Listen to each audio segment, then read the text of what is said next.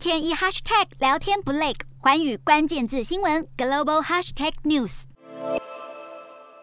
根据一份调查显示，中国大陆是人口贩卖、强迫劳动的主要来源国，同时也是过境国跟目的地国家。而遭到贩卖的人口主要从事被严重剥削的性工作以及高强度的劳动工作。调查中指出，年龄跟性别与人口贩卖有所关联。例如，为了满足部分人士的收养需求，年轻男孩会被卖掉。主要的贩卖手段包括诈欺跟欺骗，占百分之三十七；绑架则占有百分之二十六。面对中国大陆人口贩卖问题严重，也被归咎是过去实施多年来的一胎政策。这项措施导致性别失衡，在女性较少的地方，男性往往面临找不到新娘的庞大压力；而当无法支付当地妇女提出的高额聘金时，可能选择购买被绑架而来的女性。另外，遭到拐卖的中国大陆新娘主要来自云南、四川跟贵州省的偏远贫困地区，贫穷让这些地区的妇女